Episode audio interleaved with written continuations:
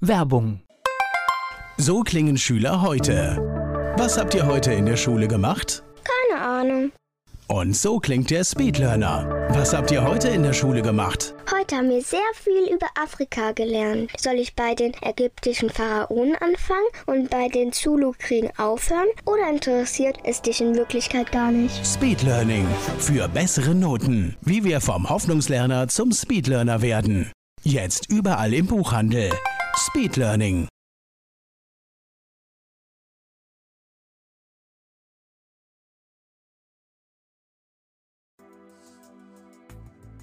Antenne Mainz, mein heutiger Gast ist männlich. Name? Hi, ich bin David.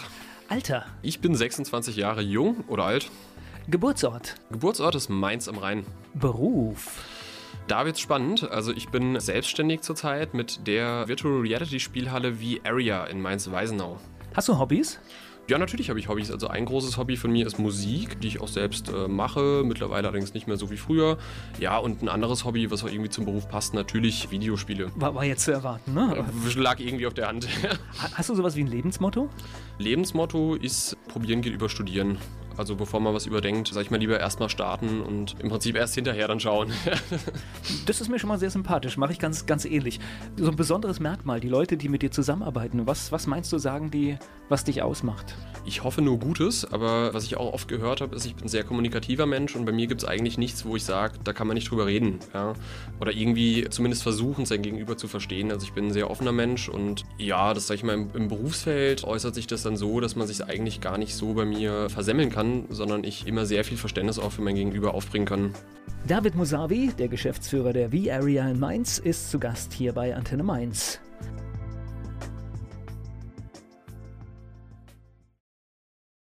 Ein junger Unternehmer hier zu Gast bei Antenne Mainz. Darüber sprechen wir später. David Musavi ist hier zu Gast. Ein echter Mainzer heute hier zu Gast bei Antenne Mainz. Das heißt, du bist in Mainz auch aufgewachsen? Ich bin in Mainz aufgewachsen. Ich bin sogar, Fun Fact, am Rosenmontag geboren, 1992. Nee. Äh, doch, ich bin aber gar nicht so der Fassnachter, muss ich sagen. Liegt an einigen negativen Erlebnissen an, an und in und um die Fassnacht. Nee, bin in Mainz aufgewachsen, auch zur Schule gegangen, bin dann, als ich elf war, mit meinen Eltern ein bisschen außerhalb gezogen aufs Land und dann aber zum Studieren wieder sofort zurück in die Stadt. Waren deine Eltern Fastnachter? Nee, auch nicht. Also, also war keine Katastrophe, dass jetzt der Rosenmontag. Nee, dass das sehr flach gefallen ist, das, ich glaube, die wären da sonst äh, auch nicht hingegangen. Das ist ja mal Menschenansammlungen. Besonders das ist ja auch meistens äh, dann lustig, wenn man ein bisschen was gesoffen hat. Und ja, meine Mutter ist da eher nicht so der Trinker, Partymensch mäßig. Und genau deswegen Rosenmontag ist ähm, eher Stress als, als äh, Freude. Ich dachte, die ganze Stadt liegt am Rosenmontag lahm. Ich wusste gar nicht, dass Geburten stattfinden. Äh, es gibt wirklich auch Krankenhäuser und äh, sehr freundliches Personal, die da arbeiten. Man kann sich ja seinen Geburtstag leider nicht aussuchen oder vielleicht schon. Nee, also es gibt natürlich auch Berufsfelder, wo gearbeitet wird, unabhängig von der fünften Jahreszeit.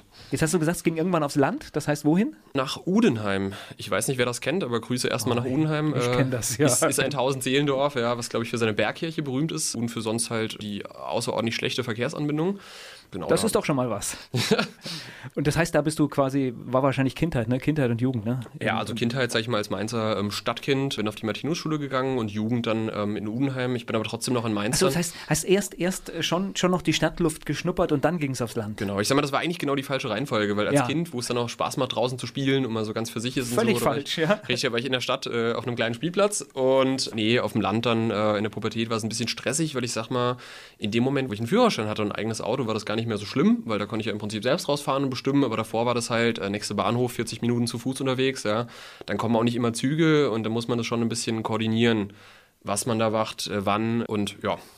Ich war in meiner Jugendzeit irgendwann mal in Haagsheim.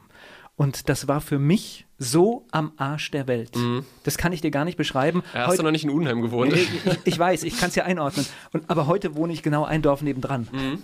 Und es ist überhaupt, das ist, äh, ich weiß gar nicht, wie man das empfinden konnte, aber natürlich sind die Entfernungen, wenn, wenn du kein Auto hast und Mhm. wenn du mit irgendwelchen komischen Verkehrsmitteln fahren musst, ist es natürlich der Hammer, ja. Ja, klar. Du bist ewig unterwegs, um da zu sein. Mhm, das stimmt. Das heißt, mitten in der Pubertät äh, aus der Stadt raus aufs Land? Ja, lag, sage ich mal, daran, dass in Mainz doch die Mietpreise und auch Kaufpreise natürlich eher hohen Bereich angesiedelt sind, so im, im deutschlandweiten Vergleich. Ein Witz gegen heute? Mm, Ein Witz gegen heute, weil, sag ich mal, vor 15 Jahren hat das auch noch nicht das gekostet, was es heute kostet. Nee, aber es ist natürlich so, dass meine Eltern, also mein Vater ist ähm, Bauingenieur und da war natürlich klar, aus der Mietswohnung raus irgendwo ähm, ein, ein Neubau oder ein Eigenbau, halt ein Eigenheim. Und in der Stadt war das halt unbezahlbar. Und deswegen haben wir geschaut, im Prinzip gehen wir weiter raus, dann wird natürlich der Kaufpreis äh, fürs Land entsprechend billiger. Und äh, Udenheim war dann der Spagat zwischen, sag ich mal, Preis und Lage noch, ne? Geht, glaube ich, auch gerade noch so, wenn man fahren muss mit dem Auto, geht es auch gerade noch so. Wenn da nicht eine Dauerbaustelle wäre seit äh, Jahrzehnten, ja, ich sag mal, zu den Stoßzeiten ist es ein bisschen voll, wird es äh, kuschelig auf der Autobahn, aber nee, ansonsten ist man auch in, äh, sag ich mal, wenn man jetzt keinen Bleifuß hat, ist man eine Viertelstunde da. Ja. ja, das ist ja eigentlich keine Entfernung. Es geht gleich weiter im Gespräch mit David Musavi hier bei Antenne Mainz. David Musavi ist Mitgründer der V-Area hier in Mainz. Da geht es um virtuelle Realitäten, sprechen wir gleich drüber. Er ist mein Gast hier bei Antenne Mainz. Warst du denn ein guter Schüler? Stellenweise ja. Also ich hatte so meine Lieblingsfächer. Äh, ich hatte auch Fächer, wo ich nicht so begeistert war. Beispiel Französisch äh, oder Latein. Also war ja auf einem altsprachlichen Gymnasium. Da haben wir dann auch in der siebten Klasse Latein bekommen, in der neunten Klasse noch Französisch dazu. Und weil man dafür lernen musste, hat mir das nicht wirklich gelegen. Also ich sag mal, ich war schon ein guter Schüler, in der Mitarbeit immer sehr gut, in den Prüfungen immer gut bis oder auch sehr gut bis ausreichend Französisch. Na gut, du warst bestimmt schon, warst du so kommunikativ schon in jungen Jahren? Ziemlich, ja. Also das ich habe mein, holt ja viel raus, ne, bei den Noten, ne? Total, also meine Stärke war immer das Labern, ja. Das heißt, ich habe mir jetzt nicht hingesetzt und habe wochenlang für eine Klausur gelernt, sondern eigentlich eher mit relativ viel Allgemeinwissen irgendwo auch Beiträge geleistet, die den Unterricht weitergebracht haben. Und das wurde dann immer mit guten äh, Mitarbeitsnoten honoriert, ja. Sehr gut. ja. Besser kann es nicht, nicht kommen. Ich weiß jetzt ja, was du heute machst, deswegen die Frage, wann ist denn der Computer in dein Leben gekommen? Der Computer als Personal Computer, dadurch, dass meine Eltern zu Hause einen hatten. Und ich habe dann schon als, ähm, als Stöpsel habe ich Moorhuhn gespielt, aber ich sag mal so, das eigentliche Gaming oder was ich da reingefunden habe, war durch meinen Onkel. Der hat mir nämlich einen Game Boy Color damals geschenkt und da war ich natürlich ganz, also es war dann auch genau die Zeit, wo Pokémon die äh, rote Edition, also die ersten Generationen rausgekommen sind. Und ja, eine ganz witzige Anekdote, da mich meine Eltern haben mich dann immer rausgeschickt zum Spielen, haben gesagt, hier komm, geh mal spielen. Da habe ich mir immer mein Game Boy in die Tasche gesteckt, bin dann runter auf den Spielplatz und habe dann da Pokémon gespielt. War ja auch eine Art von Spielen und ich war draußen an der frischen Luft, also hat das dann gepasst. Da hast du aber noch nicht geahnt, was da noch kommen wird, ne? dass wirklich hunderte von Menschen durch die Stadt rennen an jedem Zu Wochenende. Pokémon Go meinst ja, du? Genau, ja. ja, nee, das war ja noch ein anderes. Da hat's ja noch, und dann hat es ja damals hat's ja noch ein Linkkabel, das heißt, wenn du mit jemandem zusammenspielen wolltest, äh, Bluetooth gab es ja in der Form, wie es äh, heute, sag ich mal, zum Spielen auch benutzt wird oder zum Kommunizieren, gab es ja in der Form noch nicht. Und da hast du dich dann noch mit dem Linkkabel im Prinzip verbunden, also ganz analog und urtümlich und äh, hast dann auch Pokémon über das Linkkabel rüberschicken können. Das war ja auf jeden Fall eine sehr spezielle Zeit auch, ne? Okay, Schule hatten wir schon, das heißt, es ging dann eine Zeit lang von Untenheim in die Stadt, nehme ich mal an, ne? Ja, okay. genau. Das war halt immer Pendelei. Und nach Ende der Schule hast du gewusst, wo es hingehen soll? Gar nicht. Also ich war nach dem Abi wirklich, da gab es welche äh, aus unserer Stufe, die schon direkt wussten, ich mache Medizin und ich habe hier einen ganz tollen Plan und so. Ja, und ich habe mich eigentlich immer ein bisschen verloren gefühlt. Die äh, Unternehmensberater wissen immer, was sie werden wollen. Ja, nämlich reich. also für mich war das, sag ich mal, die Zeit auch nicht stressig, aber irgendwie doch anstrengend, weil ich halt nicht wusste, ähm, was kann ich. Ja, alles so ein bisschen, aber irgendwie nicht so, wo ich sage, das ist komplett meine Stärke, ja, oder das ist, äh, das muss ich auf jeden Fall machen. War ich auch ein bisschen orientierungslos nach dem Abi. Was mir dann weitergeholfen hat, war, ich habe ein FSJ gemacht bei den Maltesern im Haus Notruf. Habe das dann also wirklich auch als der, der dann rausgefahren ist und im Prinzip die Omas und Opas aufgehoben hat. Und habe das dann auch während dem Studium lange Zeit noch nebenher gemacht, diese Tätigkeit und auch die Seminare. Das hat mir auf jeden Fall ein bisschen Orientierung verschafft, aber auch nicht den Durchbruch, wo ich gesagt habe, so jetzt weiß ich unbedingt, was ich studieren will. Diesen Moment hatte ich eigentlich so nie. Es geht gleich weiter im Gespräch mit David Musavi hier bei Antenne Mainz. David Musavi, Unternehmer, ist zu Gast hier bei Antenne Mainz. Er hat uns schon viel erzählt über seine Schullaufbahn und dass er nach der Schule vor dem Studium erstmal ein bisschen gejobbt hat. Er ist hier zu Gast bei Antenne Mainz. Also war das eigentlich eher so ein bisschen, um Zeit zu gewinnen? Zeit zu gewinnen, ja, und vor allem mal nach der Schule, also nach 13 Jahren Lernen, Unterricht und äh, im Prinzip Berieselung, auch mal irgendwo was zu tun. Ja.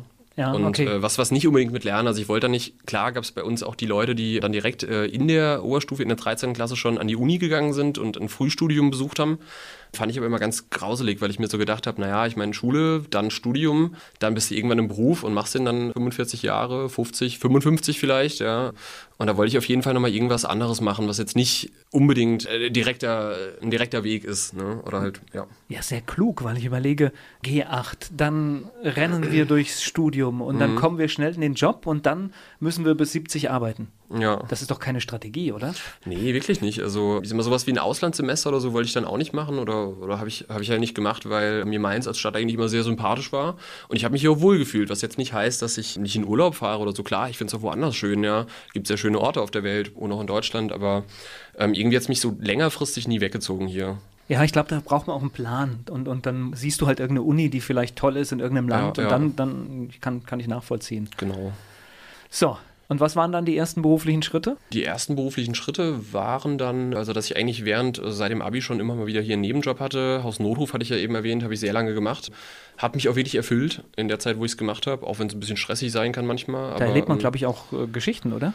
Ja, da hätte ich jetzt, ui, das würde das Format der Sendung sprengen, glaube ich. Da habe ich äh, Ein, eine vielleicht? ähm, eine vielleicht. Naja, aber ich, ich glaube, groteske Situationen, wenn, wenn, wenn, wenn Menschen quasi den Auslöser drücken, da, da ist, glaube ich, viel los, oder? Ja, ich sag mal, hat natürlich immer auch die Leute, die einfach einsam sind. Und was mir aufgefallen ist in den fünf Jahren, wo ich das gemacht habe, also in dem Moment, wo die Leute eine Familie haben oder Leute, die sich um, um, um einen kümmern und irgendwie auch noch einen Tagesablauf haben, ja, da geht es denen auch nicht so schlecht. Ich meine, natürlich fallen die mal hin und haben ihre Wehwehchen und haben auch natürlich äh, ernstzunehmende Krankheiten. Das will ich gar nicht runterspielen, aber irgendwo haben die Leute noch einen Lebenswillen, ja, oder, oder einen Alltag. Und ganz schlimm ist es dann, oder ganz tragisch fand ich immer die Fälle, wo die Leute wirklich zu Hause gesessen haben und eigentlich nur ja, da ähm, geht mir so eine Geschichte, geht mir gerade durch den Kopf. Und zwar bin ich auch gerufen worden zu einer Frau, die suizidgefährdet war oder immer noch ist. Ich weiß es ehrlich gesagt nicht. Und da bin ich dann vorbeigefahren und habe mich auch schon aufs Schlimmste irgendwie eingestellt und habe sie gerufen und kam dann keine Antwort. Und dann bin ich so durch die Wohnung und dachte so, scheiße, jetzt findest du hier am Ende noch eine Leiche. Und äh, naja, da habe ich gesehen, wie Das, so... das ähm, geht ab im Kopf dann, dieses Kino? das geht schon manchmal ab, also ähm, klar, ne? Ja, klar. Ich sag mal, ein Hausnotruf, da kommst du ja nicht zu, zu gesunden jungen Menschen, die jetzt wahrscheinlich eher mal nicht aus dem Leben scheiden, sondern halt schon zu den äh, Härtefällen, ja. Und nee, dann bin ich, wie gesagt, bin ich da vorbeigefahren und äh, habe die Frau gesucht und äh, habe dann gesehen, wie so durch die ähm, Küchentür so ganz, äh, ganz feine äh, Rauchschwaden durchgezogen sind. Dann bin ich in die Küche gekommen und habe ich gesehen, da saß sie da am Küchentisch, hatte zwei Marlboro Maxi Packs verschlossen, ein äh, geöffnetes Marlboro Maxi Pack und ein leeres Marlboro Maxi Pack und hat sich da in den zehn Minuten, wo ich da war, glaube ich, drei Kippen hintereinander reingezogen. Und da dachte ich so, ja, wie, wie kommt man an diesen Punkt, wo man in der Küche sitzt und sich tot raucht, ne? Weil, ähm, das, ist halt, das hat mich dann auch wirklich, das sind so Sachen, die deprimieren mich dann, die halten dich dann nachts wach, weil du halt weißt, so, was, was macht die Person gerade? Ja, wahrscheinlich nur rumsitzen und warten, ja. Und wie auch? Sie hatte keine Angehörigen, sie hatte keine, keine Kontakte aus dem Pflegedienst, der dann ab und zu gekommen ist, aber das ist viel zu wenig, ne? Ich sag mal, ein Mensch ist ein soziales Wesen und in dem Moment, wo die soziale Interaktion fehlt, geht man vor die Hunde. Ja, ich glaube, da ist natürlich wahrscheinlich im Leben vieles schiefgegangen und das kannst du wahrscheinlich im Alter dann auch nicht mehr retten. Ne? Hm, Schwierig halt, ne? Ja. Weil da hast du auf der, auf der einen Seite hast du dann die, die Eigenbrötler auch, die dann wirklich auch alleine wohnen wollen, aber irgendwann im Alter geht das dann nicht mehr so, ne? Da, da bist du dann wirklich auf andere Menschen angewiesen. Dann auch immer natürlich ein großes Thema sind die ähm, Alkoholiker. Die dann schon mittags äh, hatte ich da einen, der hat sich immer eine Flasche Weinbrand und eine Flasche Wein reingestellt, mittags, ja, und lag dann im Prinzip in seiner Wohnung und konnte gar nichts mehr. Also hat mich so ein bisschen an Käfer auf dem Rücken erinnert. Also jetzt sowohl von der Optik als auch so von, von dem, was er gemacht hat. Ja, ich sag mal, vielleicht kommt das jetzt so ein bisschen rüber, als würde ich das, als würde ich auf die leichte Schulter nehmen oder mit Humor nehmen. Aber ich sag mal, wenn du es nicht so nimmst, ja, dann zieht dich das wirklich runter. Nee, du musst ja irgendeine Strategie haben und damit umgehen, weil Natürlich, sonst kannst ja. du den Job nicht machen. Ja? Meine Strategie war dann halt, ich bin rein, ich habe mich auf die Leute eingelassen und auf die Situation, aber in dem Moment, wo ich raus bin, die Tür zugemacht habe, habe ich versucht, das möglichst schnell wegzuschieben, ne? Weil sonst wirst du echt verrückt. Ich spreche gleich weiter mit David Musavi hier bei Antenne Mainz. Heute ist er Geschäftsführer bei der V-Area in Mainz und er hat uns schon erzählt, was er alles vorher gemacht hat. Unter anderem auch für den Hausnotruf hat er gearbeitet. David Musavi hier zu Gast bei Antenne Mainz. Wobei es natürlich bitter ist, wenn du merkst, da ist jemand einsam und du hast ja gar nicht die Zeit, mit dem ewig zu reden, sondern du kannst einfach Klar. ja nur das, was, was du im Job machen kannst und vielleicht zwei, drei Worte mehr. Natürlich, natürlich, ne? Also bei manchen Leuten war ich dann auch echt länger und habe mich mit denen unterhalten, aber irgendwo.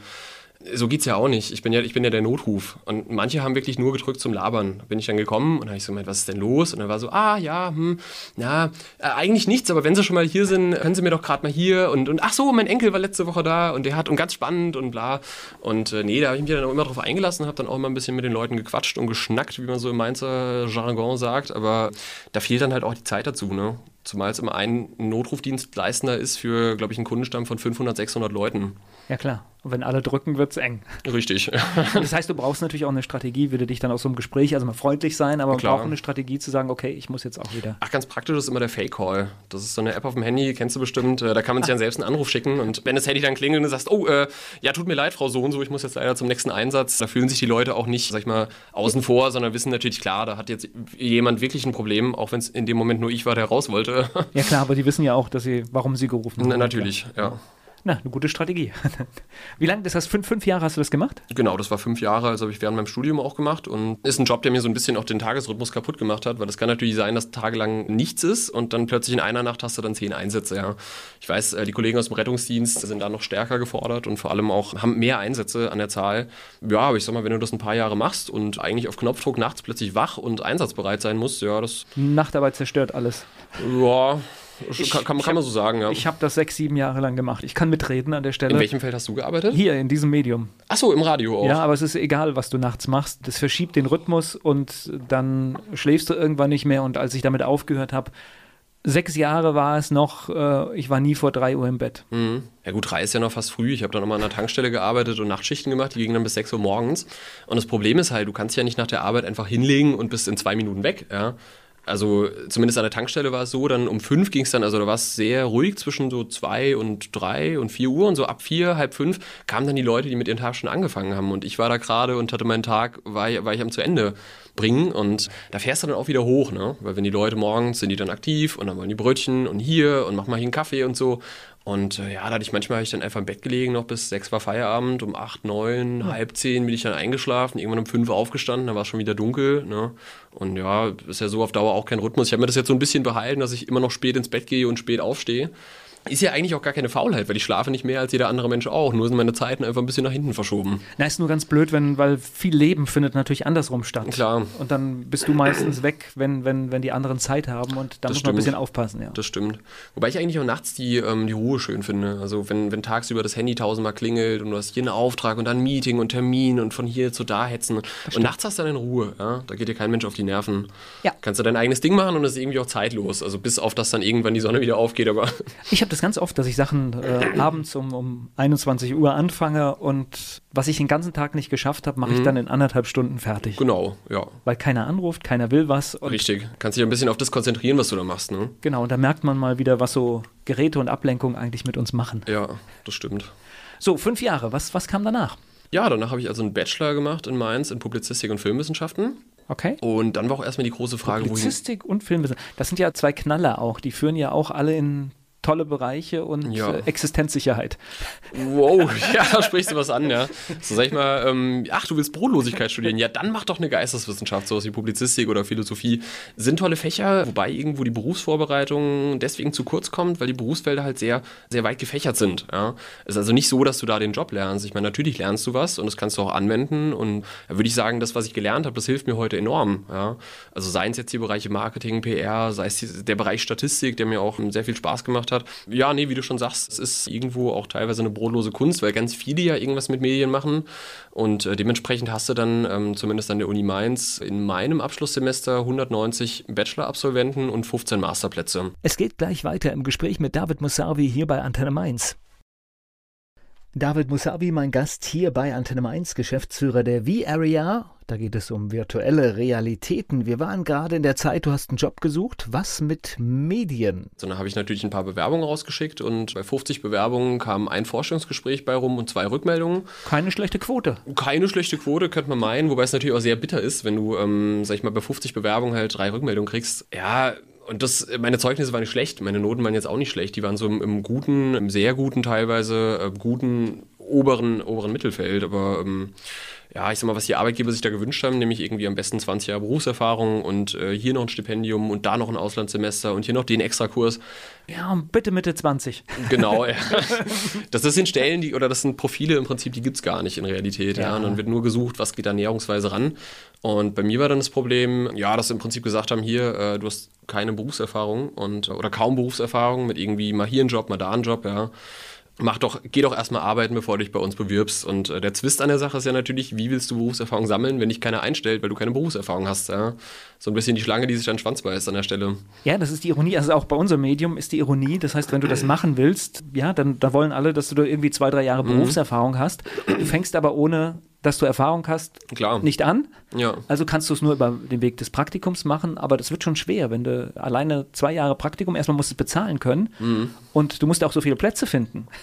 Weil die sind auch nicht vorhanden, ja? Klar, ich sag mal, besonders bei, der, ähm, bei den großen Mainzer Medienanstalten ist da natürlich so, dass auf, wie gesagt, 190 äh, Publizistikstudenten im Semester, das sind ja auch noch andere Fachbereiche, audiovisuelles Publizieren oder aber auch Mediendesign an der FH, ja, dass du dann 5, 6, 7, 20 Praktikumsplätze hast und dann musst du auch erstmal ein bisschen suchen, bis du da was findest. Ne? Ja, ich habe gehört, du warst bei einer großen Anstalt dann, ne? Ich habe sogar beim ZDF und beim Hessischen Rundfunk ein Praktikum gemacht. Also wow. habe ich hier einmal die Mainzer und einmal die hessische Seite im Prinzip durchlaufen.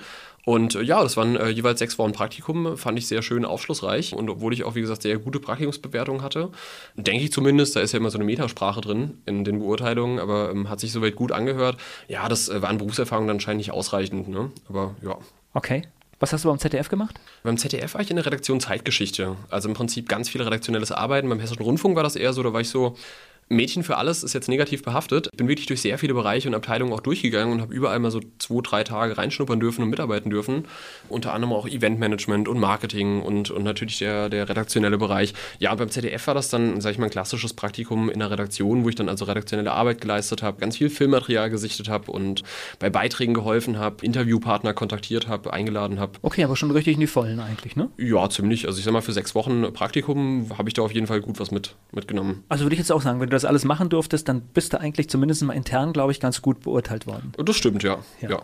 Gleich geht's weiter im Gespräch mit David Musavi hier bei Antenne Mainz.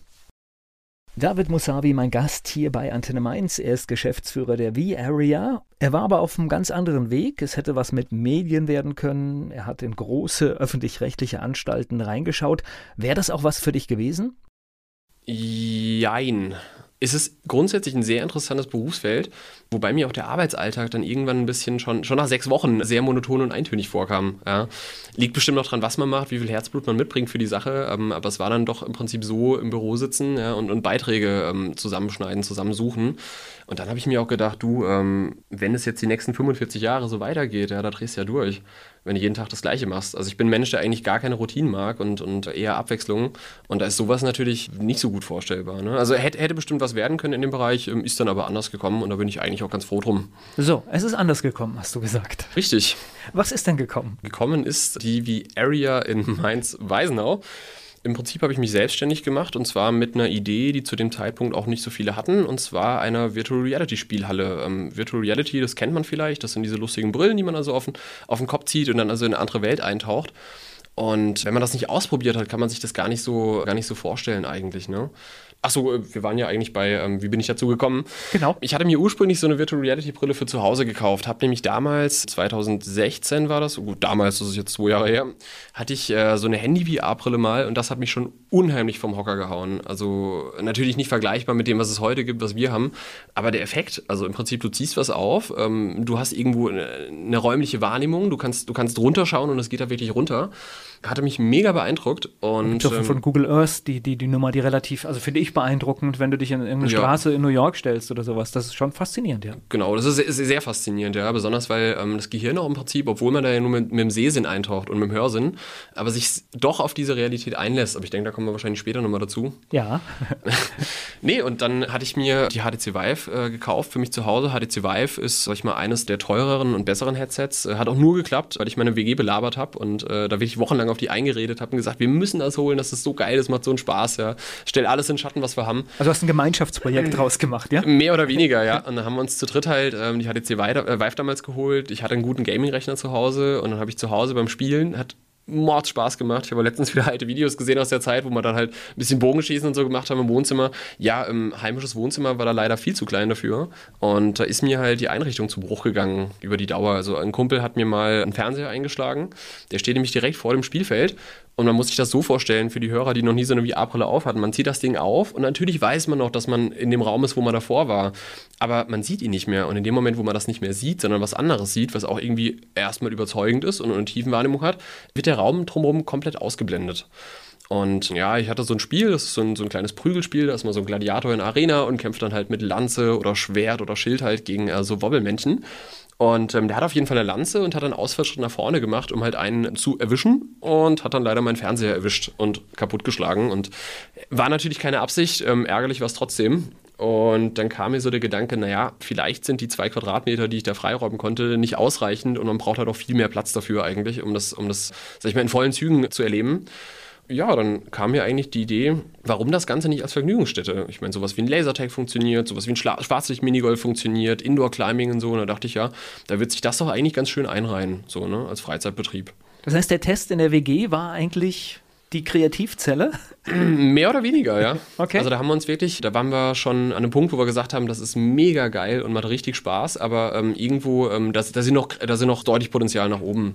Auf der einen Seite natürlich von der Leistung, auf der anderen Seite von den Spielen, die es zu dem Zeitpunkt gab. Und natürlich auch, dass der Gedanke war, wir wollen es zusammen machen. Ja, wir wollen da nicht, natürlich ist es witzig, da einem zuzuschauen, wie der so rumhampelt, aber ähm, wir wollen das zusammen erleben ja, und zusammen spielen können. Und äh, ich sag mal, wenn man eine VR-Brille zu Hause hat, dann hat man eine und nicht mehrere. Und da war der Gedanke, da müsste doch irgendwo müsste doch sowas geben. Zu dem Zeitpunkt, wo ich die Idee hatte, gab es, glaube ich, eine Virtual Reality Spielhalle in Deutschland. Mittlerweile sind es auch schon über 40. Also hat sich in der Zeit halt ähm, gut ausgebreitet. So also zeigt sich, dass das eine Nummer ist, die funktioniert. Aber zwischen der Idee, man macht so etwas und dem tatsächlichen Machen, das sind ja Welten, ne? Ja, das stimmt. Ich sag mal, ich hatte viele Ideen und viele davon waren gut. Ja, ähm, sag ich mal, die meisten setzt man dann doch nicht um. Ja, lag irgendwie daran, dass es, dass ich halt auch in der WG immer ganz gerne äh, Besuch habe und, und Leute da habe und so und eigentlich jeder, der das gespielt hat. Und das hat mich so fasziniert an der Sache. Also, ob das jetzt meine, meine, meine jüngere Schwester war oder meine Oma, die das gespielt hat, irgendwie waren durch die Bank alle, wow, krass, ja. Ja, dann kam mir doch der Gedanke, das ist doch eigentlich was wirklich für die Allgemeinheit. Ja, natürlich, man kann das so in die Schublade Zocken stecken. Hat sich aber herausgestellt, dass es in viel mehr äh, Anwendungsbereichen auch durchbricht, ne? Ja, also ich glaube, Zocken ist zu kurz gesagt. Aber jetzt äh, erzähl mal ein bisschen von, wie gesagt, die Idee war da, das zu machen.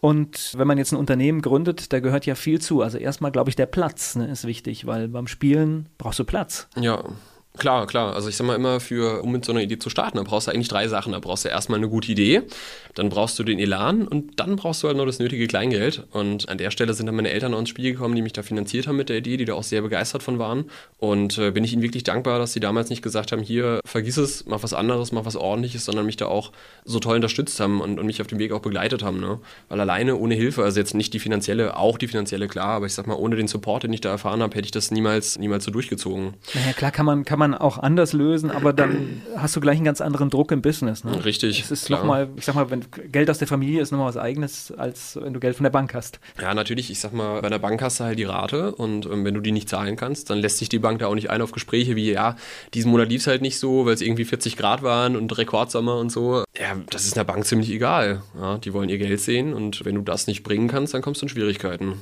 Ja. Und die halten dann auf, ne? Okay, und so sehr schnell auch. Gleich geht es weiter im Gespräch mit David Musavi hier bei Antenne Mainz. David Musavi ist hier zu Gast bei Antenne Mainz. V-Area, so heißt sein Unternehmen, das er gegründet hat. Erzähl mal, wie das so losging. Diese Idee war da, das Kapital war irgendwie da und es ging los, ja? Ja, kann man wirklich so sagen. Also ähm, ich hatte dann über meinen Vater auch meinen jetzigen Geschäftspartner kennengelernt. Der ist nämlich schon selbstständig und noch ein bisschen, ein bisschen älteres Semester als ich, nur ein bisschen. Der ist selbstständiger Elektrotechniker. Und da kann man natürlich sagen, hier, das passt ja wie die Faust aufs Auge, weil es ist ja Elektrotechnik quasi erweitert, ne?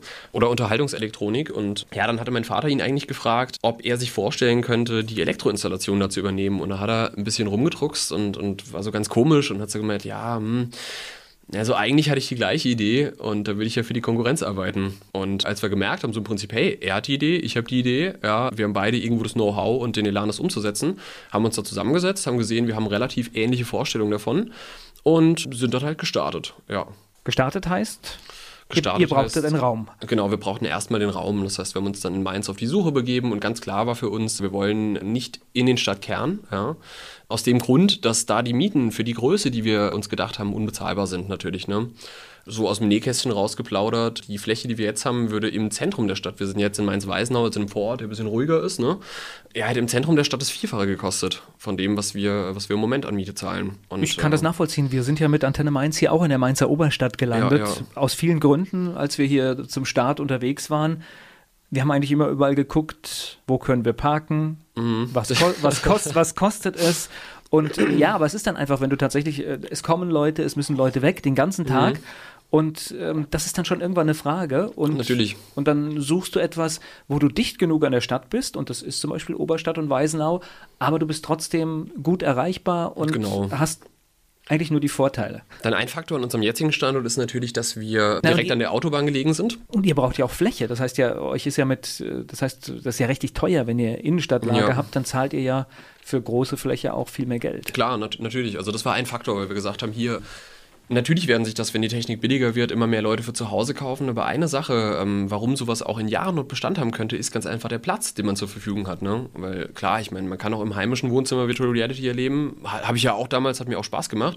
Aber irgendwo bist du dann doch mit den zwei, drei, vier Quadratmetern, die man dafür freiräumen kann, limitiert. Ja? Und genau diese Sperre wollten wir aufheben. Deswegen war uns auch am Anfang ganz klar, lieber ein bisschen weiter außerhalb und dafür groß. Ja? Und mit viel, viel, viel Platz. Und ihr habt einen schönen Platz gefunden. Ich glaube, da wurde früher Lasertag gespielt, ne, wenn ich das richtig in Erinnerung habe. Genau, das ist ein, äh, eine Gewerbeeinheit. Da war ganz früher war da mal die Fliesenfabrik von Fliesenbott drin. Zwischenzeitlich war es ein Fitnessstudio, dann war es ein Lasertag, also sprich Unterhaltung war schon, sag ich da angesiedelt in dem, in dem Bereich und jetzt mittlerweile sind wir da drin. Ich wollte es schon immer mal am Hellen sehen, deswegen fand ich das total klasse, da reinzukommen. Ja, beim Lasertag war es ja ein bisschen dunkel und, genau. ähm, und zugezogen. Nee, wir haben da im Prinzip uns für die Variante entschieden, viel Licht, ja, ähm, offen, hell und, und freundliche Bereiche und jetzt weniger Zocker, Hölle, Spelunke, äh, abgegriffen halt, ne? So, das heißt, so, so, eine, so eine Firmengründung ist ja relativ einfach. Man holt sich einen Gewerbeschein und macht all diesen ganzen Kram. Aber ja, einfach, einfach heißt dann auch äh, im Prinzip drei Monate jeden Tag Behörde XY und äh, Brandschutz und Bauantrag. Ah, okay, äh, ah, die Sachen kommen dann auch dazu. Sag mal, so ganz einfach ist das nicht. Ja. Auf der einen Seite hast du natürlich die Firmierung, also die Firma als, als auf Papier einzutragen und sich da beim Notar einen Vertrag aufsetzen zu lassen für. Auf der anderen Seite läuft ja zeitgleich auch die Suche nach dem geeigneten Mietobjekt. Also es sind ganz viele Dinge, die du da quasi zur selben Zeit äh, auf dem Schirm haben musst. Und ja, da heißt dann zum Beispiel auch so, ja, ähm, wenn sie noch kein Konto haben, können wir sie nicht als Firma eintragen. Und dann heißt es aber an anderer Stelle auch, naja, für ein Konto brauchen sie aber schon irgendwo die, die rechtliche Grundlage, also die Firma. Das kenne ich ja. Da wird es einem nicht ganz so einfach gemacht, ne? Äh, stimmt, ich hatte gerade, ihr habt ja Besuchsverkehr, da kommen ja die ganzen, kommen ja die ganzen Auflagen. Das hatte ich gerade ja. völlig, das hatte ich ausgeblendet. Mhm. Ja, das, das, das stimmt, das ist nicht ohne. Nee, da ist natürlich äh, von Vorteil gewesen, dass mein Vater als Bauingenieur in, dem, in der Richtung schon tätig ist und der konnte mir da auch enorme Hilfestellung leisten und mir sagen im Prinzip, was ich wie an welche Stelle liefern muss oder abgeben muss, um die Sache da möglichst reibungsfrei auch äh, über die Bühne zu kriegen, sag ich mal. Ne? Ja, klar. Wobei jetzt, wenn ich bei euch reinkomme, dann würde ich erstmal sagen, es ist ein großer Raum zu sehen, der halt abgetrennt ist durch Vorhänge, aber es ist natürlich viel mehr, ne? Ja, das stimmt natürlich. Also ich sag mal, das, die Einrichtung haben wir jetzt eher, eher minimalistisch gestaltet. Ähm, sinnvoll, würde ich sagen. Sinnvoll, klar. Ich meine, natürlich, das sieht, wenn man von außen sich diesen Bereich anguckt, das ist ein leerer Bereich, da ist nichts drin. Aber auf der anderen Seite, in dem Moment, wo du die Brille aufhast, äh, wird aus diesem Bereich ja plötzlich werden ja ganz viele verschiedene Welten, ja. Und da ist es, wie ich selbst im Wohnzimmer auch gemerkt habe, ganz wichtig, dass der Bereich auch leer ist und nicht äh, irgendwie vollgestellt. Ja, beschreiben wir es mal. Das heißt, man, man kommt wirklich, ich würde sagen, in, in, in eine Halle rein und es sind große Rechtecke abgezeichnet. Genau, also vorstellen kann man sich das Ganze so, man kommt durch die Tür und ist ganz witzig, weil von außen sieht das halt nicht so spektakulär aus. Ich meine, wir haben ein großes Leuchtschild, aber ansonsten ist es halt irgendwo im Hinterhof, ist äh, irgendwo Industrie angesiedelt, mit einem Getränkemarkt drunter. Also sieht jetzt nicht aus, als wäre da, als, als wäre da, als wären da riesengroße virtuelle Welten. Man kann vor dem Haus parken. Parkplätze vorhanden, das ist gut. Er kommt dann, wie gesagt, rein, äh, geht da diese Treppe hoch durch eine Tür und dann plötzlich steht man in der V-Area. Und das bedeutet dann erstmal tausend Bildschirme und Monitore und äh, eine schöne, ich würde sagen, doch auch sehr gemütliche Einrichtung in der Lobby. Und hinten im Spielbereich ist es dann aufgeteilt in also diese Room-Scale-Bereiche, wo man dann also einen Raum hat, 25 Quadratmeter pro Spielbereich. Rennsimulatoren haben wir da, Laufsimulatoren haben wir da, einen LAN-Party-Raum zum klassischen Zocken am PC, so wie man das noch aus äh, den späten 90ern kennt. Genau. Das heißt, da können die Jugendlichen Jugendlichen zum Beispiel kommen und sich nachmittags treffen zum Beispiel? Oh, richtig. Okay. Ja, ganz beliebt ist auch Fortnite zurzeit. Die ja. Eltern werden das kennen. Ja, klar kenne ich das. Genau. Nur noch eine Runde. Und noch eine und noch eine. Also das genau. Das gehört halt dazu. Das ist, äh, ja, so hat jede Zeit. Obwohl das auch so Dinge sind, die magisch aufsaugen und da muss man auch aufpassen, dass das man stimmt, sich wieder ja, trennen kann, ja. Ich spreche gleich weiter mit David Musavi hier bei Antenne Mainz. Er hat uns schon einige Dinge über sein Unternehmen V-Area verraten. David Musavi ist hier zu Gast bei Antenne Mainz. Okay, wir sind 25 Quadratmeter pro Spielfeld. Ja. Mhm. Und wie viele Leute können spielen? Also gleichzeitig ist es nicht ganz so einfach zu beantworten. In den Roomscale-Bereichen können so acht Leute zusammen was spielen. Dann haben wir die fünf Rennsitze, dann haben wir die vier Laufsimulatoren, dann haben wir die sechs LAN-Party-Rechner, dann haben wir in der Lobby noch Konsolen, die dann eher so als, ich setze mich mal dahin, ganz entspannt, spiele eine Runde FIFA oder so. Ne? Also ich sag mal, 40, 50 Leute finden da schon locker Platz und vor allem beim Spielen kann man sich immer wieder abwechseln. Da gibt es Spiele, die man mit mehreren Leuten an einer Station spielt und äh, wo die anderen dann immer zuschauen über den Monitor, was der Spieler da gerade erlebt und dann halt selbst dran sind und irgendwo einen Rekord dann knacken müssen, den der davor aufgestellt hat. Ja, also ich sag mal, so virtuell zusammen im selben Spiel ist momentan bei uns mit äh, zehn Personen gleichzeitig möglich. Das ist schon zu Hause schwierig. Das ist äh, sehr schwierig zu Hause, besonders wenn man die Brille aufhat und sich dann gegenseitig umrennt oder umkloppt. Ja, nee, das ist zu Hause eher nicht, äh, eher nicht umsetzbar halt. Ne? Und ich finde diese Nummer tatsächlich so faszinierend. Das heißt, äh, du stehst tatsächlich in deinem Spielfeld, setzt diese Brille auf und es dauert fünf Sekunden und du bist raus. Also das heißt, ja. du bist in einer völlig anderen Welt.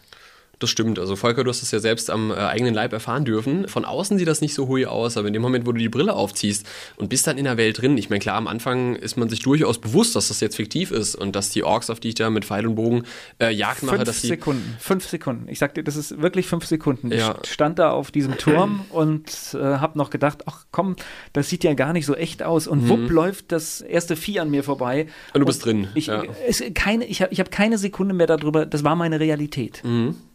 Nee, das erfahren wir selbst auch dadurch, dass zum Beispiel viele Leute nach einer Weile spielen auf die Idee kommen, so, oh, guck mal, diese Bank, die sieht doch bequem aus, da könnte ich mich schon mal draufsetzen. Äh, fallen dann hin, weil diese Bank gar nicht existiert. Ja? Aber das ist, äh, ist doch so eine Sache. Also, ich sag mal, wie hat äh, Till Lindemann so schön gesagt, der Mensch ist doch ein Augentier. Ja? Und äh, da ist auch was dran, weil in dem Moment, wo ich da was sehe und meine Augen mich im Prinzip, also der Sinn sehen, komplett eingenommen wird von einer anderen Welt und das Hören ja auch so ein bisschen und das Fühlen auch über die Controller, ist man halt da drin und man lässt sich auch ganz schnell auf diese neue Welt ein. Ja? Mit allem, was da halt so dazugehört. Und das war jetzt so ein Spiel, sag ich mal, mit Pfeil und Bogen, was ich da getestet habe, aber es gibt auch, sag ich mal, für jede Altersklasse etwas. Also man kann auch mit Kids, mit, mit, mit jüngeren Kids kommen, ne? Ja, auf jeden Fall. Also ich sag mal, wir haben da für jede Altersklasse, eigentlich für jede Vorliebe, könnte man fast sagen, äh, haben wir da Spiele am Start. Das sind nämlich insgesamt über 40 Spiele und das hat echt eine riesengroße Reichweite. Also sei es sowas wie du gespielt hast, ist natürlich unser, unser Top oder eines unserer Top-Spiele, ja, weil da stehst du halt äh, mit vier Leuten zusammen auf der Burg und musst die halt verteidigen gegen Orks und Trolle und Drachen und äh, ganz viel und ganz actionreich und Fantasy. Aber ich sag mal, was auch durch die Bank gut ankommt, äh, was jetzt gar nichts mit Spielen zu tun hat, ist zum Beispiel Tiltbrush von Google. Ich weiß nicht, hattet ihr das ausprobiert, wo ihr da wart, oder?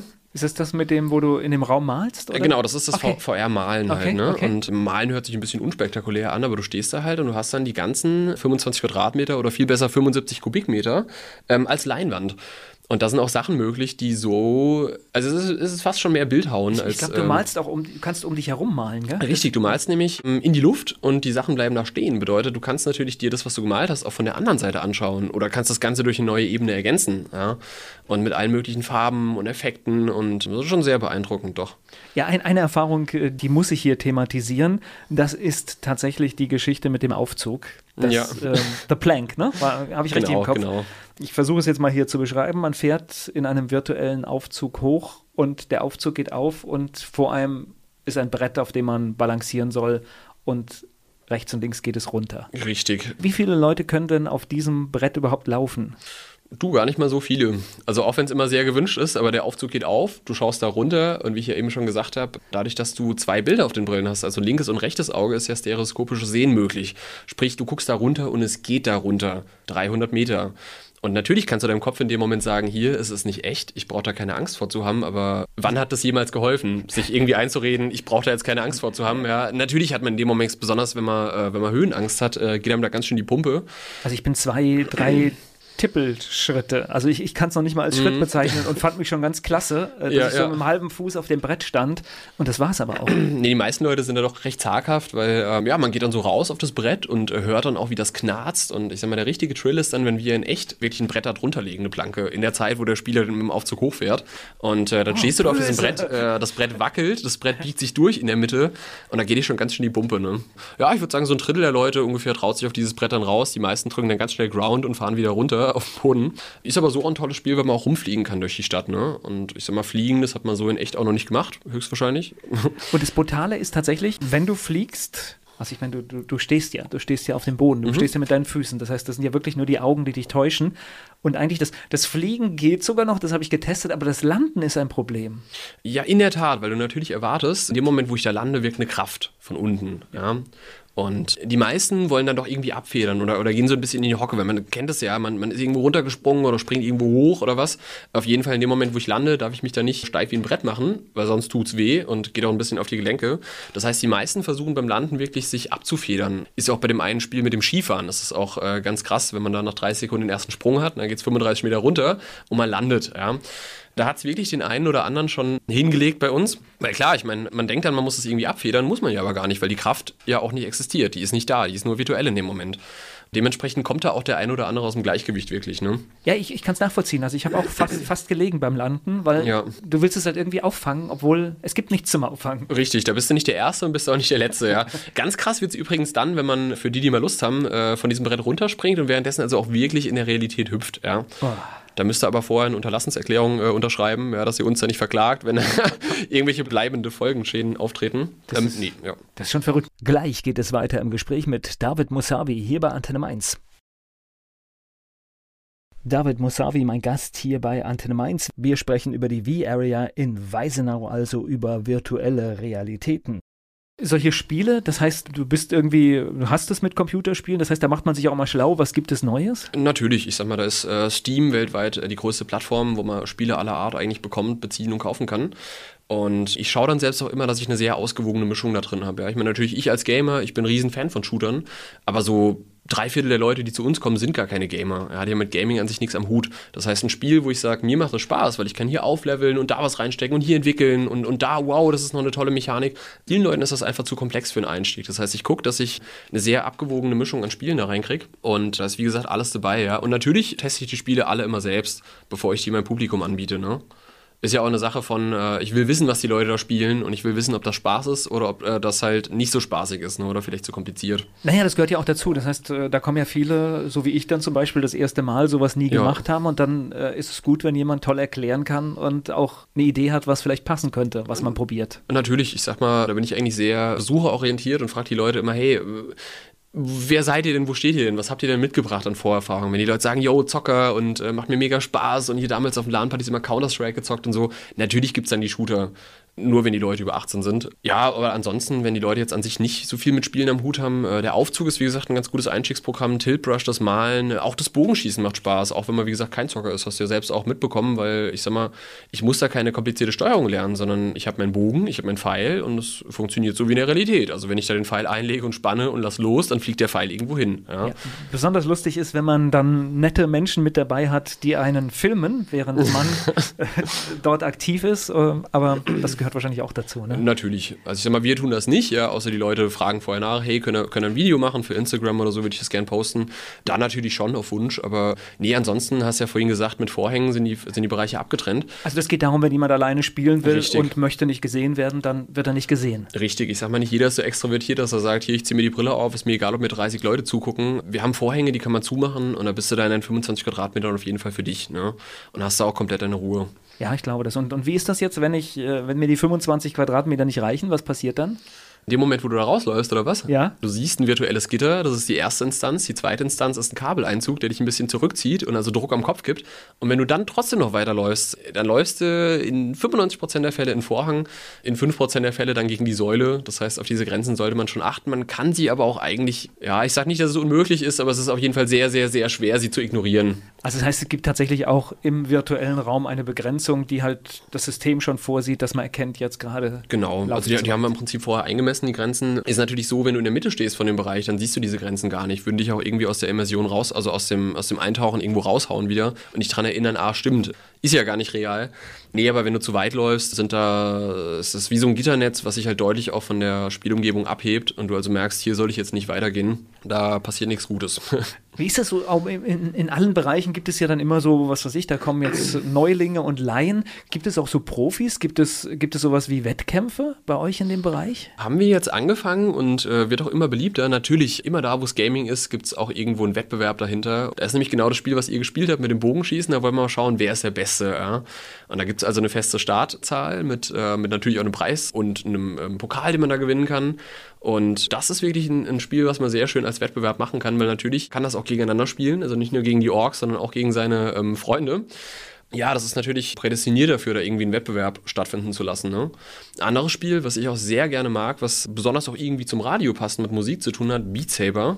Da hat man nämlich zwei Lichtschwerter und steht dann in einem Korridor und muss im Takt zur Musik halt Blöcke durchschneiden. Man kann sich ein bisschen vorstellen wie so eine Art Virtual Reality Guitar Hero, wer das kennt. Und das macht wirklich sehr, sehr, sehr viel Spaß. Und da ist natürlich auch, wenn du die Töne genau auf den Takt triffst, kriegst du natürlich mehr Punkte, als wenn du irgendwie überhaupt kein Taktgefühl hast und es versemmelst. Ne? Und das ist auch ein sehr schönes Spiel, was man so als Wettbewerb machen kann. Also da sind wir in dem Moment dabei, diesen Bereich ein bisschen auszubauen. Gleich geht es weiter im Gespräch mit David Musavi hier bei Antenne Mainz. David Musavi ist hier zu Gast bei Antenne Mainz. V-Area heißt sein Unternehmen und bald heißt es Geburtstag feiern. Stimmt, wir werden nämlich bald ein Jahr alt. Ui. Äh, Wie schnell die Zeit vergeht, ne? Total, total. Also es ist natürlich immer, wenn man irgendwo eine lange Zeitspanne vor sich hat, denkt man immer, boah, das ist doch noch ewig, äh, ewig hin, aber dann hast du so viel zu tun und so viel um die Ohren, ja, da geht das dann ganz schnell. Also auch die, der letzte Monat vor der Eröffnung, den habe ich in meinem Kopf als vielleicht zwei Tage Maximum, ne? Weil da sind so viele Sachen und wir haben da so ein, ein Interview auch, was, äh, glaube ich, die AZ mit uns geführt hat. Da steht mein Geschäftspartner da und wird halt vom, vom Redakteur in dem Moment oder Interviewer gefragt, ja, in drei Tagen öffnet die V-Area, sind die Vorbereitungen abgeschlossen? Er nur so ganz kurz und knapp, ja. Und natürlich, wenn man ihn kennt, weiß man so, in dem Moment war halt noch überhaupt nichts fertig und ganz viel hat nicht funktioniert. Und, äh, das gehört dazu, wenn man startet. Das gehört dazu, genau. Aber ja. es war dann doch ein Kaltstart, ne? Okay. Ja. Das ist schon, schon, schon Wahnsinn. Ich habe eine Nummer gesehen, ähm, das gibt es logischerweise, wie das meiste auch im realen Leben auch. Ich könnte auch in einen Escape-Raum bei euch gehen, ne? Äh, es gibt auch Virtual Reality Escape Rooms, das stimmt, ja. ja. Das heißt, äh, das kann ich sogar alleine machen, ne? Es gibt viel, was man alleine machen kann. Ne? Ich sag mal, natürlich ist es als Gruppenerfahrung auch ein größerer Spaß, mit mehr Leuten zu kommen.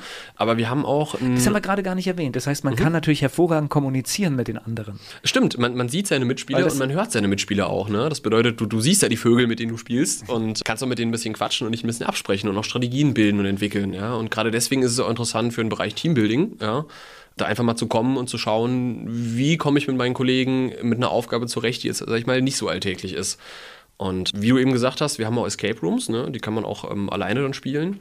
Und da geht es dann also darum, äh, die meisten dürften Escape Room kennen, aber natürlich in Time, also in, in, einer, in einer Zeitspanne, die vorher festgelegt ist, aus einem Raum zu entkommen. Ja? Das heißt, ich bin dann quasi im Raum virtuell und ist wahrscheinlich sogar noch besser als ein echter Escape-Raum, ne? weil es wahrscheinlich noch viel mehr Möglichkeiten gibt. Ja, ich sag mal. Ähm, also da ist ja richtig Interaktion drin. Klar, also bei einem Escape Room ist natürlich immer die Sache, ich mache den, ich finde ihn cool und mache den einmal, dann bin ich entkommen und ein zweites Mal kann ich dann eigentlich nicht mehr rein oder muss in einen anderen Raum gehen, weil ich weiß ja schon, wie die Rätsel gehen. Und genau da ist halt darüber, dass wir flexible Spiele haben, können wir die Spiele einfach oder auch Escape Rooms äh, nach zwei, drei, vier Monaten mal rotieren lassen und einfach einen neuen Escape Room reinbringen und wieder einen Anreiz schaffen von, hey cool, habe ich noch nicht gemacht, kann ich mal machen. Ne? Wobei ich sagen muss, bei Escape Rooms finde ich doch eigentlich die realen, auch wenn es jetzt vielleicht der Konkurrenz in die Hände spielt, aber da sind die realen Escape Rooms, wenn sie liebevoll eingerichtet sind, schon irgendwo. Na, ist schon eine spannende Sache. Aber, aber tatsächlich, äh, da gibt es auch große Qualitätsunterschiede. Da gibt es Sachen, ja. die sind ganz klasse und dann gibt es Sachen, wo man denkt, ja. Natürlich, wo irgendwie lieblos was reingeklatscht worden ist und dann hast du irgendwie zwei Räume und im Prinzip ist das ein ganz unspektakuläres Rätsel, was es da zu lösen gilt. Ja, ähm. Weißt du, das hast du mich neugierig gemacht, weil eigentlich hatte ich das, ich hatte es gelesen bei euch. Also ich mhm. hätte den Escape Room jetzt gerne nochmal gespielt. Oh, da, da hätte ich einen für dich, ja. Da kannst, kannst du ja nochmal vorbeikommen. Okay. Bis 23 Uhr haben wir noch geöffnet. Gleich geht es weiter im Gespräch mit David Musavi hier bei Antenne Mainz. David Musavi ist hier zu Gast bei Antenne Mainz. Er ist Geschäftsführer der V-Area hier in Mainz. Virtuelle Realitäten kann man dort erleben. Ich habe hier für unsere Gäste immer, das mache ich jetzt aus dem Kopf, normalerweise mhm. habe ich ein, ein Normalerweise habe ich einen Zettel, weil ich kann mir ja nichts merken. Elf Fragen, die würde ich dir gerne stellen, geht um Mainz. Mhm. Du kennst, komm, kennst du dich aus in Mainz? Ein bisschen, ja. Dein Lieblingsplatz in Mainz? Also ganz, ganz lange Zeit war es das Teegut Parkhausdach, weil man da wunderbar Bierchen drauf trinken kann und einen schönen äh, Blick über die Stadt Mainz hat. Ja, ist mittlerweile halt nicht mehr so. Da sind wir mal von der Security vertrieben worden mit so, ey, das ist Hausfriedensbruch. Ähm, ja, ähm, Aber den Platz hatte ich bei diesem Fragebogen an dieser Stelle noch nicht. Habe ich mir gedacht. Ja, also definitiv. War auch eher so eine individuelle Sache. Nee, mittlerweile würde ich sagen, äh, ich bin ein Riesenfan von der Oberstadt. Auch wenn das ja beim Merkurist-Ranking jetzt nicht so gut, ich meine immerhin Platz 4, glaube ich, auf den beliebtesten Stadtteilen, ne? aber ähm, Ich finde die Oberstadt klasse. in der Oberstadt gibt es echt schöne Orte. Ja. Fleischwurst mit Senf oder Handkäse mit Musik? Ui, nix von beiden. Mainz, Eher, eher der Fleischkäse mit Senf. Mainz ist für dich? Mainz ist für mich äh, meine Heimat. Und Wiesbaden? Ja, Wiesbaden ist für mich halt eine Stadt neben Mainz. Ne? Was meinst du, muss ein echter Mainzer mal gemacht haben? Auf jeden Fall Fastnacht gefeiert haben. Auf jeden Fall auf die, auf die MVG gewartet haben, die nicht gekommen ist. Das ist schon eine Menge. Das, das war es auch schon doch. Dein Ausgehtipp in Mainz? Ui, ähm, die V-Area in Mainz-Weisenau soll ganz cool sein, habe ich gehört. Alles andere, alles andere wäre blöd, dass, wenn du das jetzt äh, nicht sagen würdest. Ähm, nee, ich sag mal, wenn man da, äh, wenn man da feiern möchte oder sowas, ist, äh, ist man bei Uni-Partys auch sehr gut aufgehoben. Ne? So ein Baron oder Kuhkaff, da ist eigentlich immer, auch Surf, Der- macht immer Spaß. Der peinlichste Song in deiner Musiksammlung? In meiner privaten Musiksammlung. Ja. Bui, der peinlichste Song, da gibt's viele. Einen hast du vielleicht, oder? Boah, da müsste ich jetzt, meine Musiksammlung ist halt mehrere tausend Lieder groß, da müsste ich jetzt So, so nachdenken. ein Barbie Girl oder sowas? Nee, also ich bin gar nicht, ich, ich bin nicht so der Pop-Fan. Okay. Also ähm, das dann eher nicht. Aber was jetzt von den meisten Leuten wahrscheinlich auch ein bisschen komisch angeguckt wird, sag ich mal, das äh, Cover von Toxic von Britney Spears von Static Lullaby. Das ist halt mit Schreien und mit äh, Metal und das passt gar nicht so zu Britney Spears und ja, damit verschreckt man dann noch eher die Leute, ne? Fastnachtsfan oder Fastnachtsmuffel? Teils, teils. Also Fastnachtsfan, ja, wenn ich selbst dabei bin, macht Spaß, aber ich sag mal, wenn man sich das so von außen anschaut, ist es dann eher doch eine peinliche Veranstaltung und die Musik geht gar nicht, auch wenn ich mir da ein bisschen jetzt wahrscheinlich die Leute vergraule, aber nee, nix Joko. Mainz 05 ist für dich? Ein Fußballverein in Mainz. Also kein Fußballer? Nee, Okay, ja, du. mit, mit rot-weißen Farben. Wie gesagt, ich kann jedem empfehlen, einmal reinzugehen und zu schauen. Ist Ja. eine tolle Stimmung, aber mich packt der Sport auch nicht. Ich, mich langweilt Ich kann es nicht ändern. Das, Ja, ich sag mal, bei Fußball ist halt so die Sache. Also mich, mich, ich frage mich halt immer, warum ist es Fußball? Warum ist es nicht Handball, Basketball, Skifahren oder so? Warum hat Fußball gerade diesen Hype ausgelöst? Ne? Ich meine, es sind auch nur im Prinzip elf Leute pro Seite, auch wenn ich da gesteinigt werde von Fußballkennern und Fanatikern. Ja, es sind im Prinzip auch nur 10 bis 20 Leute, die einen Ball hinterher rennen und zwei Leute, die halt probieren, diesen Ball nicht ins Tor zu lassen halt. Ne? Also ich verstehe nicht, warum gerade dieser Sport so eine enorme Faszination äh, um die ganze Welt hervorgerufen hat. Naja, und außerdem, ich sagte immer, bei Weltmeisterschaften haben die TV-Übertragungen eine Quote von 25 Millionen, Mhm. die zuschauen. Was machen denn die anderen in der Zeit? Das Ja, ist doch eine viel größere Menge, oder? es, Also ist mache ich grau, es ist grauenhaft, es ist grauenhaft. Weil entweder kannst du dich dem Gruppenzwang beugen und kannst sagen, komm, dann gehe ich zum Public Viewing, ja, stehst dann dabei und denkst dir so, ey, das hätte ich mir jetzt auch sparen können. Ähm, auf der anderen Seite gibt es halt auch nicht so viele Alternativen. Ne? Ich sag mal, bei der WM, die Welt dreht sich um Fußball.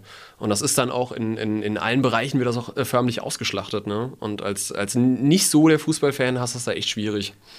hast du sowas wie einen Spitznamen? Ich bin der Dave. Okay, das ist naheliegend. Naheliegend, ja. Das ist naheliegend. Welche berühmte Persönlichkeit möchtest du mal treffen? Ja, das ist auch wieder so eine, da, da gibt es so viele. Da, da ist die Auswahl so schwer. Ich würde sogar mal ganz gerne Gregor Gysi treffen. Vielleicht auf ein persönliches Gespräch sogar, weil das ist, ich sag mal, einer der Politiker, der es für mich geschafft hat, irgendwo in seinen Stellungnahmen immer irgendwie auch meine Meinung zu treffen oder zu repräsentieren, ja, was schwierig ist. Aber der macht echt einen ganz großartigen Job in der Opposition. Er erklärt auch komplizierte Dinge sehr einfach. Das stimmt, ja. Also Teilweise vielleicht zu einfach, aber irgendwo auch so, dass es, dass es irgendwo ein bisschen catchy ist, ja. Und dass man da nicht die Abhandlung lesen muss, die vier Seiten dauert, sondern halt aufs Wichtigste zusammengefasst und schafft es aber auch dabei, irgendwo noch Mensch zu bleiben, ne? Also als ähm, Politiker würde ich ihn gerne treffen. es geht gleich weiter im Gespräch mit David Musabi hier bei Antenne Mainz. Gemeinsam mit einem Partner hat er die V-Area in Mainz gegründet und dort kann man in virtuelle Welten abtauchen. David Musabi ist hier zu Gast bei Antenne Mainz. So, jetzt habt ihr hier quasi vor einem Jahr gegründet und seid jetzt seit einem Jahr in Mainz. Bist du mit allem zufrieden? Was, was könnte besser sein oder was ist, was ist dein Wunsch noch, was du erreichen möchtest? Also mein Wunsch ist, ich würde gerne viel schneller, viel größere Schritte gehen. Also es gibt so einen, so einen Bewegungssimulator, den MM1, äh, das ist quasi so ein, so ein Roboterarm, der dich 360 Grad im Raum rumwirbeln kann. Und da dann irgendwie einen Space-Shooter zu zocken oder sowas, das stelle ich mir schon ziemlich, ziemlich, ziemlich geil vor. Ist natürlich so die Sache, das Tagesgeschäft geht halt erstmal vor und irgendwie muss der Laden sich erstmal etablieren, bevor man da über Investitionen nachdenken kann. Aber ähm, da würde ich eigentlich gerne viel schneller, viel größere Schritte gehen und muss dann aber doch schauen im Prinzip, dass, ja, ich sag mal, am Ende dreht sich halt leider irgendwie ums Geld und Na gut, es muss wahrscheinlich auch bezahlbar sein, auch Richtig. äh, von den Preisen her, dass die Leute kommen und Jetzt, ich könnte es mir jetzt gar nicht, na klar, ich könnte mir vorstellen, die Bilder werden immer noch besser, aber ich bin ja so eingetaucht, mhm. äh, als ich bei euch war. Ich kann mir gar nicht vorstellen, dass man das noch so großartig toppen kann. Ja, ich sag mal, da, da gibt es ganz spannende Entwürfe. Also natürlich ein Entwurf ist immer die Sache, die Grafik. Ne? Und ich meine, klar, man, man kennt das selbst von der Entwicklung. Also ich, ich habe letztens mal wieder, oder bei uns haben wir eine, eine Super Nintendo. Und äh, wenn du die jetzt heute auf einem Full HD Flatscreen-Fernseher ähm, spielst, ja, denkst du dir so, Alter, was sind das denn für Bröckel? So, wie hat man damals denn bei diesem, bei diesem Pixelhaufen irgendwie was erkannt? Oder, oder wie, hatten, wie hatten Charaktere so ein, so ein Leben, so eine Seele? Ja? Besonders bei, bei GTA San Andreas, was jetzt halt für die Playstation rausgekommen ist, habe ich auch letztens wieder ein Video gesehen und dachte mir so, naja, die Persönlichkeiten, die da drin waren, damals, als ich es gespielt habe, die hatten für mich so ein, so ein Leben, ja, die waren so äh, erfüllt von irgendwie einer Persönlichkeit auch. Und mittlerweile, naja, das sind ein paar Pixel halt, ein paar Polygonen, die da zusammengestaucht sind. Aber ja, ich sag mal, die Grafik wird immer besser, die Auflösung wird immer, immer höher natürlich, ne? Das ist was, worauf ich mich sehr freue in Zukunft. Also auf wirklich fotorealistische VR, 360 Grad. Die andere Sache ist, es gibt da ganz spannende Entwürfe im Prinzip, wie man also noch mit mehr Sinn eintauchen kann. Ja? Also Beispiel ist äh, so ein Exoskelett, was es gibt, als Prototyp momentan. Und ja, da würde ich jetzt ganz gern gestikulieren, was die Hörer jetzt nicht sehen, aber äh, du bist im Prinzip in diesem Skelett drin, ja. Und wenn du irgendwo an eine Wand greifst, äh, macht das Skelett dicht. Bedeutet, du hast dann, du hast dann Widerstand, wenn du irgendwo gegendrückst, ne? Und es ist eigentlich auch ein ganz spannender Entwurf, weil sozusagen das Fühlen dann auch noch äh, viel stärker mit einbezogen wird. Das hört sich äh, sehr crazy an, aber ich glaube, das ist natürlich, das ist der nächste Schritt dann. Also ich ja. meine, bei dem, bei dem, nochmal auf dieses Pfeil und Bogen, ich meine, du merkst ja auch, äh, obwohl du ja gar keinen Bogen spannst, mhm durch die, wird ja übertragen. Also. Du hast eine Haptik im Controller. Also ja. in dem Moment, wo du den Pfeil einspannst, fängt der Controller an so ein bisschen zu vibrieren. Und das gibt dir quasi das Gefühl, als hättest du einen Widerstand von der Bogensehne. Und das ist ganz faszinierend, weil man, also ich habe geglaubt, ich hätte zehn Meter ausgeholt. Mhm. Und wenn du es nachher, nachher siehst auf dem Video, ja, ja. Dann, dann waren es ein paar Zentimeter. Aber du hast den Eindruck gehabt, als hättest du, weiß Gott, was gemacht. Ja? Klar, ich meine, du spannst den Bogen, du siehst das, ja, du hörst das auch, wie das so ein schönes so Geräusch gibt. Nee, klar. Das ist echt Wahnsinn. Und was ich festgestellt habe, es ist auch, es hat was von Sport. Mhm. Also das heißt, äh, es ist wirklich anstrengend und man tut etwas. Also wenn du das tun möchtest, klar. Ich meine, es gibt die Shooter, da stehst du da mit einer, mit einer Minigun und rotzt irgendwie alles weg. Ja, ähm, die es auch, da musst du dich nicht so viel bewegen. Aber es gibt auch Spiele wie das Bogenschießen, wo du halt ganz krass im Prinzip dich auch bewegst. Ja. Und währenddessen merkst du das gar nicht so, weil du hast ja ein spannendes Spiel. Du hast ja, das, das kennt man ja. In dem Moment, wo Bewegung mit Spaß verbunden ist oder Entertainment, da ist es dann nicht anstrengend. Da ist es dann kein, uh, schon wieder Workout, schon wieder, wenn man sich da so hinknechtet. Ne? Also Aber merkst nee, einfach ähm, nur, dass du geschwitzt bist, weil klar, du was getan hast. Ja, klar, klar, du merkst danach halt, Prinzip, ich habe was getan, ich habe mich bewegt. Ja, und bei dem Bogenschießen, was du genannt hast, die meisten Leute haben dann nach einer Weile, also nach einer Stunde, haben die auch einen ordentlichen, einen ordentlichen Muskelkater auch irgendwann in der Schulter. Ne? Weil du hast ja permanent deinen Bogen und wie gesagt, währenddessen fällt dir das gar nicht auf, weil da kommen so viele Orks und hier und Drache und, und äh, du, du holst da einfach nur weg und versuchst halt mit aller Kraft die Elfen zu verteidigen. Aber am Ende merkst du so, ja doch, habe ich mich mehr bewegt auf jeden Fall, als wenn ich mich zu Hause vor die Konsole setze. Ne? Definitiv. Es geht gleich weiter im Gespräch mit David Musavi hier bei Antenne Mainz. Heute zu Gast bei Antenne Mainz war David Musavi. Er ist der Geschäftsführer und der Gründer der V-Area und die feiern in Kürze auch einjähriges. Also die gibt es jetzt ein Jahr hier in Mainz-Weisenau. Und wir haben viel über die Existenzgründung und natürlich auch über virtuelle Welten von ihm erfahren. Und das Tolle ist jetzt, was ich rausgehört habe, die Entwicklung ist ja nicht zu Ende. Das heißt, es wird auch immer irgendwas Neues kommen und wird somit auch nicht langweilig. Ne? Ja, ich hoffe es doch, ja. Also sowohl äh, auf der Software- als auch auf der Hardware-Seite. Was ist Software noch schneller, noch besser, die Bewegungen oder, oder was ist? Hm, bei der Software hoffe ich mir eigentlich auf, auf mehr ja, im Prinzip, das Bogenschießen macht mega Spaß, aber irgendwo, wenn du überlegst, was für ein Potenzial virtuelle Realität eigentlich hat und wo das mal hingehen kann, dann sind doch die Spiele, die es momentan gibt, eigentlich nur Vorreiter und so ein kleiner Vorgeschmack auf das, was da noch kommen könnte. Ja? Wobei es da, wie gesagt, sehr tolle, ähm, sehr tolle Spiele und Entwicklungen gibt, die auch echt gut umgesetzt sind, aber da fehlt mir einfach noch so ein bisschen so ein bisschen das Spiel, wobei gab es eigentlich schon mit dem Beat Saber, aber was mich halt richtig vom Hocker haut, so als alteingefleischten Zocker, wo ich sage, wow, das war noch nie da. Hatte ich diesen Moment bei dem Musikspiel. Das ist wirklich eine ganz, eine ganz unbeschreibliche, tolle Erfahrung, die man da macht, aber ja, da wird auf jeden Fall, sage ich mal, noch kräftig Neues kommen, denke ich. Ne? Freue ich mich auch drauf. Wer kommt denn zu euch? Das sind die Laien und die Zocker? Ist da alles dabei? Ja, das ist wirklich durch die Bank. Also von Kindergeburtstagen, ich sag mal so unter sechs Jahren macht das nicht so viel Sinn, weil die Kinder da noch nicht in der Entwicklung so weit sind, im Prinzip zu verstehen, okay, das ist ein Spiel, das ist nur virtuell. Ich meine, klar, sie verstehen es, aber fallen dann irgendwie trotzdem um. Also, ich sag mal, unter sechs, sieben Jahren ist das nicht allzu, äh, allzu empfehlenswert, die Sache. Aber ich sag mal, ob es jetzt ein zwölfter oder zehnter, elfter, zwölfter Geburtstag ist, ja, bis hin zu wirklich den, den Eltern, die dann beim Spielen sogar mehr Spaß haben als die Kids, kommt eigentlich durch die Bank jeder. Ja. Und das ist auch wirklich eine schöne Sache, dass man äh, im Prinzip ganz, ganz weit gefächert die Leute erreicht und nicht nur eine spezifische vordefinierte Zielgruppe, sondern im Prinzip jeden, der da Spaß an der Sache hat und Spaß, was Neues auszuprobieren. Und wenn ich jetzt Lust habe, mal mir das anzuschauen, das heißt, ich kann bei euch vorbeikommen, aber es gibt bestimmt auch in Social Media oder Webseite habt ihr auch, ne? Natürlich, also Website haben wir aufgestellt. Ich meine, wäre ja auch schade, wenn eine ähm, Virtual Reality Spiel hatte, die sich mit neuer Technik befasst, eben diese neue Technik nicht nutzt. Äh, klar, ich meine, wir haben eine Website www.varea.de, V-A-R-E-A schreibt sich das. Sind natürlich auf Google vertreten, auf Facebook, auf Instagram, auf TripAdvisor, auf Twitter, also haben auf den gängigsten Kanälen, auf YouTube mit unserem Trailer drauf und genau, da kann man sich dann näher informieren auch. Du hast mir gesagt, als ich bei euch war, das heißt, ihr habt auch nochmal so einen Hinweis, weil man kann sich ja in so einer virtuellen Realität auch mal kurzfristig verlieren, ne? Kurzfristig ist gut. Also wir hatten am Anfang hatten wir Leute, die da drei Stunden gespielt haben, haben das Headset abgezogen, haben gesagt, shit, jetzt bin ich arm. Ja.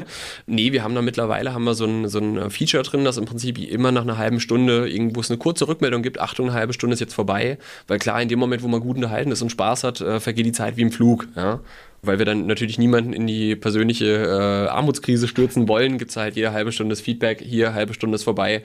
Kannst natürlich weiterspielen, wenn du möchtest, kannst aber auch aufhören halt, ne? Naja, aber es ist, glaube ich, eine ganz gute Orientierung eigentlich. Es ist eine faire Sache, weil einfach um Klar. das Gefühl zu kriegen, was, was mache ich hier eigentlich, ja? Ja, na natürlich, ne? Und ich glaube, das ist auch tatsächlich schöner, dafür rauszugehen und es nicht zu Hause zu machen, weil das irgendwie erstens vom Platz und auch irgendwie von meinem Gefühl her, glaube ich, ist es, ist es schön, da rauszugehen. Es ist, es ist doch ein Erlebnis, was man irgendwie zusammen hat, ja? Und da könnte ich jetzt auch wieder sehr, sehr weit ausholen. Ich versuche mal, mich einigermaßen präzise zu fassen. Ich sag mal, Spielen ist ja eigentlich schon immer was gewesen, was man nicht allein macht, sondern was man mit anderen Menschen zusammen erlebt. Und gerade das macht ja auch Spaß. Ja? Ich bin zum Beispiel damals ein Riesenfan von Monopoly gewesen oder von Risiko. Und da ist der Spaß ja wirklich, man spielt mit Leuten zusammen, man fuchst sich da rein oder wie es in der Gamer-Szene heißt, man committet. Ja? Also man, man gibt sich dieser Sache hin und geht darin auf. Dann ist das jetzt aber über den PC und über Konsolen halt immer mehr in den Bereich gegangen von ich tue das zu Hause alleine. Was ich auch gerne tue, ja, auf jeden Fall. Ich zock auch gern zu Hause Computer. Aber irgendwo ist es doch schade, weil wenn man sich überlegt, naja, späte 90er, Anfang der 2000er hieß PC-Spielen halt, man hat sich irgendwie äh, in die Garage gehockt, ja, hat sich mit seinen Kumpels da ein paar Rechner hingestellt und hat halt gespielt zusammen. Und das wirklich exzessiv und ausschweifend und das hat auch mega Spaß gemacht. Und ja, jetzt über das Internet, klar, du setzt dich zu Hause hin, ne, drückst auf Start und bist sofort mit deinen Freunden noch online verbunden. Aber da kann, kann mir keiner erzählen, dass das dasselbe ist. Also, dass das rankommt, ne. Klar, ich meine, irgendwo muss ich das auch sagen, weil ich ja Werbung für meine Sache machen will und kommt vorbei. Aber nee, ich meine, ich habe es ja selbst zu Hause gehabt, diese Brille. Nein, ich glaube, äh, was weiß ich, von sozialen Medien ist es alles toll. Du kannst vieles von zu Hause machen. Aber ich glaube, wenn du es nur noch so machst, Klar. dann fängt es an, gefährlich zu werden. Äh, richtig, weil, weil man sich isoliert dadurch. Und das ist genau ein, ein, Trend, dem wir entgegenwirken wollen. Dass wir nämlich sagen, kommt zu uns, spielt was zusammen ja, und habt einfach zusammen Spaß. Und natürlich kann man auch alleine bei uns spielen, wird auch genutzt, ja. Und äh, macht den Leuten natürlich auch einen riesen Spaß. Aber ich sag mal, das, das, was am spaßigsten wirklich ist, ist mit anderen Leuten zusammenzuspielen halt, ne? Und Hürde ist einfach mal vorbeikommen und sich's anschauen. Ne? Das, ich glaube, das ist immer das Einfachste. Ja, das stimmt, ne? Also ich sag mal so, die Samstage sind wir ausgebucht. Man, man kann uns auch buchen online. Man, man kann ja auch im Prinzip seinen, seine festen Slots im Prinzip sich holen. Aber ich sag mal so, wenn man das einfach mal ausprobieren möchte oder noch nie da war und sagt, hier, ich weiß gar nicht, ob das was für mich ist. Das ist übrigens eine Sache, die haben wir deutschlandweit einzigartig, obwohl es da 40 VR-Hallen gibt. Und zwar haben wir ein Kartensystem, wo du, wenn du vorbeikommst, eine Karte kriegst. Mit der Karte kannst du dich an den Stationen immer anmelden und kannst dich auch wieder abmelden, ja? Und dementsprechend läuft die Zeit oder die bezahlte Zeit nur nur, wenn du in der Station bist. Das bedeutet, du kannst nach zwei Minuten sagen, ey, es ist überhaupt nichts für mich und zahlst nur deine zwei Minuten. Bei den anderen ist es in der Regel so, um ja, ich kenne mich auch in BWL ein bisschen aus, ja, und ich weiß, dass du die Auslastung steigern kannst, wenn du also Slots buchst, ja, und, und diese Slots, also nur die Slots und auch nicht davon abweichst.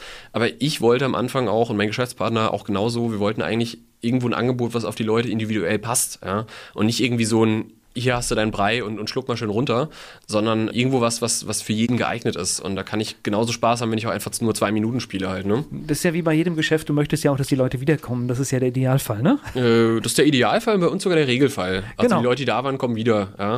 Und ich bin mir sicher, dass du auch nochmal wiederkommen wirst. Da gibt es nämlich noch einige Sachen, die man äh, spielen und ausprobieren kann. Auch ohne Höhe, ohne Planke. Nein, also wirklich, ich kann es wirklich nur, nur empfehlen. Es ist, es ist hochinteressant und selbst wenn man feststellt, dass es nicht das Ding ist, aber trotzdem ist die Erfahrung einfach hochinteressant, weil es ja wirklich äh, zeigt, wie wir von unseren Sinnen abhängig sind und was wir glauben, ja. was eigentlich gar nicht da ist dann. Richtig. Wie sich die Sinne da täuschen lassen an der Stelle, ne? Und ich bin gespannt auf die Entwicklungen, weil du hast ja da vieles heute angedeutet und ich glaube, das bleibt ein spannendes Feld. Das auf jeden Fall. Ich danke dir für das Gespräch, danke für die Zeit. Volker, ich danke dir und äh, ja, macht's gut.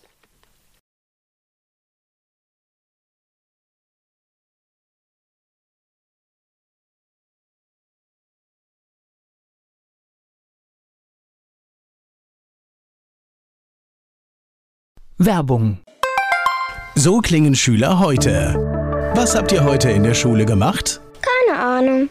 Und so klingt der Speedlearner. Was habt ihr heute in der Schule gemacht? Heute haben wir sehr viel über Afrika gelernt. Soll ich bei den ägyptischen Pharaonen anfangen und bei den Zulu-Kriegen aufhören? Oder interessiert es dich in Wirklichkeit gar nicht? Speedlearning. Für bessere Noten. Wie wir vom Hoffnungslerner zum Speedlearner werden. Jetzt überall im Buchhandel. Speedlearning.